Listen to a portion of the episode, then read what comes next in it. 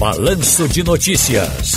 Tá no seu direito. Doutor Romulo Saraiva, boa tarde, tudo bem? Temos conexão com o doutor Rômulo Saraiva. Alô, boa tarde, doutor Rômulo, boa tarde, tudo bem? Jornal. Pronto, chegou agora o som do doutor Rômulo Saraiva. Doutor Rômulo, nova lei eh, concede o benefício de auxílio por incapacidade temporária com atestado médico por 90 dias. Que lei é essa, hein? Olha, Ciro, é uma lei que facilita o recebimento do, do benefício de incapacidade temporária, que antigamente chamava-se de auxílio-doença. É, em função da situação de pandemia, embora não haja nenhuma deflagração de movimento é, de os peritos do INSS pararem de trabalhar, mas o governo resolveu reeditar a norma do ano passado que previa a possibilidade dos trabalhadores ganharem o recebimento do auxílio doença apenas juntando um atestado médico pelo aplicativo Meu INSS ou pelo site www.nss.gov.br, sem precisar necessariamente ter uma perícia presencial com o perito.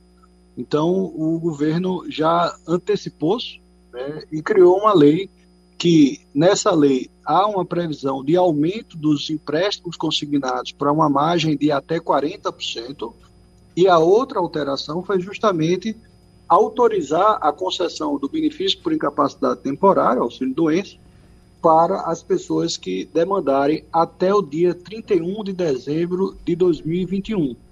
É, então, os trabalhadores poderão ter, de certa forma, uma flexibilidade em receber e reconhecer o seu direito. Agora, é importante que esse laudo médico, né, do médico assistente que acompanha o trabalhador, tenha informações mínimas e esclarecedoras. Primeiro de tudo, uma letra legível, né, porque tem muitas letras de médicos que são incompreensíveis.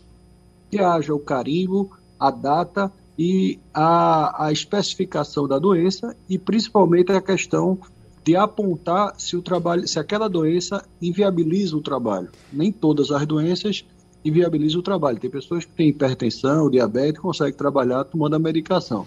Certo. Então, esses são alguns dos requisitos primordiais que devam constar no, no laudo médico. E esse laudo a pessoa vai escanear, né, por meio do celular já consegue tirar uma fotografia e juntar isso no aplicativo meu INSS e pedir o auxílio doença. Então, Perfeito. a lei começou a vigorar a partir de ontem, né?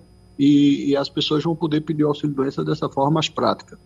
Ramos e Paulista tem uma pergunta aqui sobre contrato de trabalho. Olá, Ramos, boa tarde. Boa tarde, Ciro. Meu nome é Ramos, eu moro em Paulista. É, eu trabalhei em uma determinada empresa e fui posto para fora agora no dia 22 de junho. Não recebi FGTS, não recebi indenização, não recebi as guias de, de seguro-desemprego, não recebi nada. Acionei a empresa na justiça, aí eu gostaria de saber. Em algum momento, meu advogado pode acionar o dono do contrato para se responsabilizar por isso Doutor Romulo? Olha, como ele falou aí que foi feita a rescisão e que não foram pagas as verbas né, é, primordiais aí de, de, uma verba rescisória, é, ele já entrou com ação na justiça, o advogado pode provocar, sim, o recebimento do cumprimento né, e adimplemento desse, desses valores devidos. É, em alguns casos, ele pode também pedir né, a liberação é, por meio de uma medida excepcional que chama tutela, para que, que, o juiz é, antecipe a liberação, por exemplo, das guias do, do seguro-desemprego ou a própria liberação do, do saldo existente de FGTS, é, para que ele possa ter um alívio financeiro enquanto ocorre a, a espera do processo, já que está sofrendo, de certa forma, um engarrafamento. Perfeito. Momento. Meu marido tem 55 anos, 35 pagos como autônomo e ele já pagou o pedágio de seis meses. Ele pode dar entrada na aposentadoria só ou tem que constituir advogado?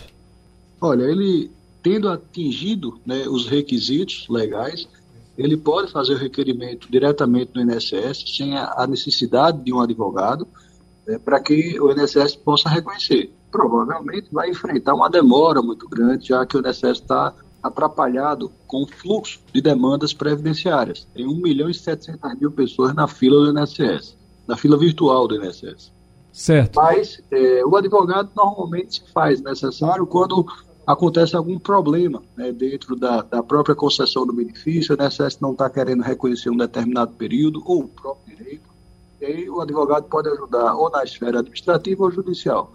Mas é, é, ele tendo a, a, a eleito os requisitos aí necessários, não necessariamente precisa dos advogados. Doutor Romulo, em 30 segundos, por gentileza, o Pedro de Olinda quer saber. Fiz exame de perícia no dia 10 de março e até hoje não recebi resposta. Sabendo o resultado, sai no mesmo dia auxílio doença?